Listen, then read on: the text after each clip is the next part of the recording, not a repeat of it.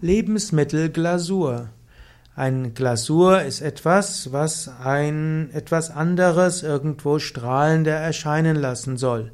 Und so gibt es verschiedene Glasurstoffe. Und da gibt es den natürlichen pflanzlichen Lebensmittelglasurstoff, der voll verdaulich ist, der ist dann weniger schlecht als ein chemischer Glasurstoff. Allerdings sollte man sich bewusst machen, am besten wäre es, auf Glasuren erstmals zu verzichten. Denn die Glasur kann etwas übertünchen, was darunter ist. Der Mensch will riechen, er will sehen, er will schmecken und fühlen.